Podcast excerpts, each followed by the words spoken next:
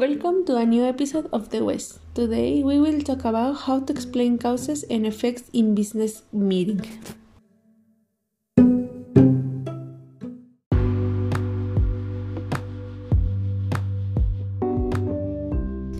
Hi, I am Esme. Well, what I can see when it comes to the problem solving process that entrepreneurs employ is the following they particularly solve the problem. They solve the problem without removing the reasons for the occurrence. They recognize reasons that aren't essential for the occurrence of the problem. And there is a lack of the entrepreneurs of seeing the problem solving process as a business improvement process. Using the cause and effect analysis tool Step 1 Problem identification and description. The initial activity in a cause and effect analysis exercise identifying the problem of interest. You need to adequately describe the problem in terms of its nature and magnitude. Determine the part of your business that's affected and the positive reason why.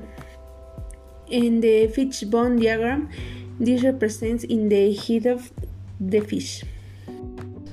Step 2 Brainstorm of the main causes of the problem. And this point, your aim is to identify the root cause of the problem. This can be done effectively by analyzing the obstacle in relation to people, procedures, materials, and equipment in the business. Aim at uh, this stage is to come up with as many potential causes as possible. If you fit fishbone diagram, their cause will closely follow the head of the fish. Step 3 Break down each main cause into subcauses. For every major cause of the problem in business, there are always additional or minor events and ordeals that contribute to the occurrence of the major cause. For example, customer dissatisfaction may be a result of long lead times in supply or poor after sales service. In the same way, low employer productivity may be the result of poor working conditions, low pay, etc.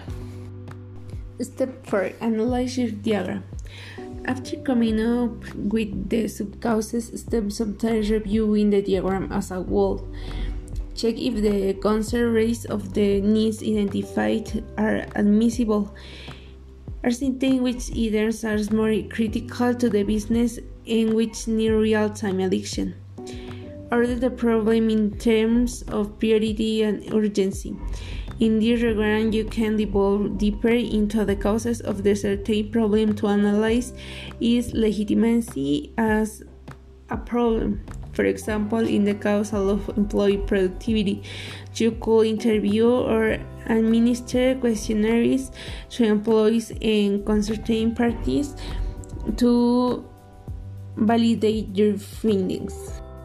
Step 5. Develop your action plan. After describe your problem, knowing its causes and subcauses, and ascertaining its legitimacy and priority, the last task is to develop an action plan. This plan should embody the necessary remedies to the identified problem. It should assist you in resolving, mitigating, and addressing the problem your business is facing we can authoritatively say that this helps you come up with variable business solution.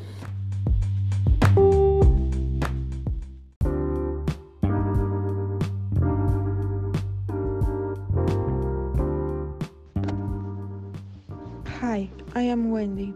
Well, how to explain causes and effects in business meetings? Causes of ineffective meeting and how to overcome them. 1. Vital meeting participants aren't in attendance. Invite only those people who are most closely involved and will have the most to contribute in respect of the subject and purpose of the meeting. 2. Participants arrive unprepared for the meeting. Prior to the meeting date, information including an agenda details of the scope of the meeting and its required goals and outcomes should be circulated to all participants in sufficient time of them to prepare it. 3. The meeting is unfocused and directional resulting in wasted time. Ensure that a suitable chairperson is selected who can lead the meeting, keep order, ensure each participant has the opportunity to contribute, and ensure that timer keeping and focus are maintained.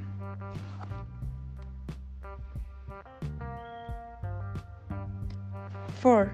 The meeting has no clear starting point from which to progress.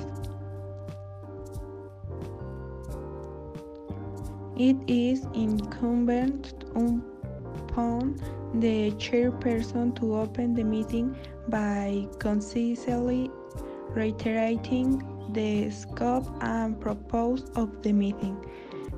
The, this desired outcome and the contribution explained from members.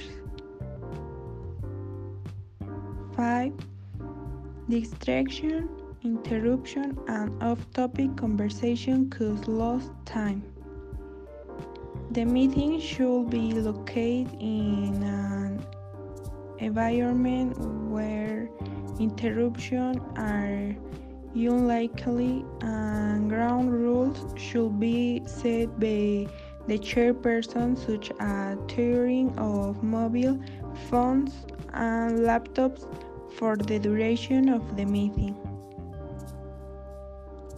6. Important ideas, opinions, solutions, and decisions are lost or misremembered.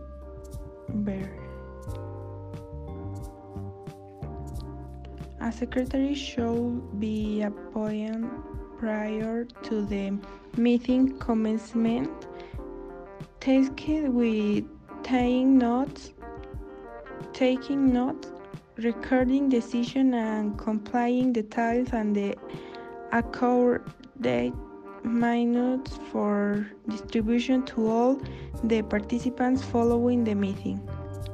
And seven Insufficient meeting follow-up results in activity and lack of progress.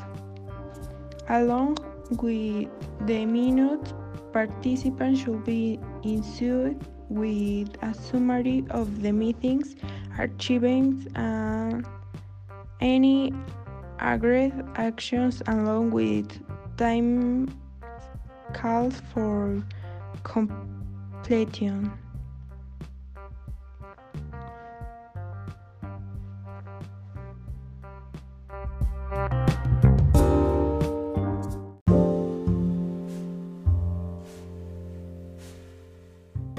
For listening. We hope you like it and we look forward to see you in another episode.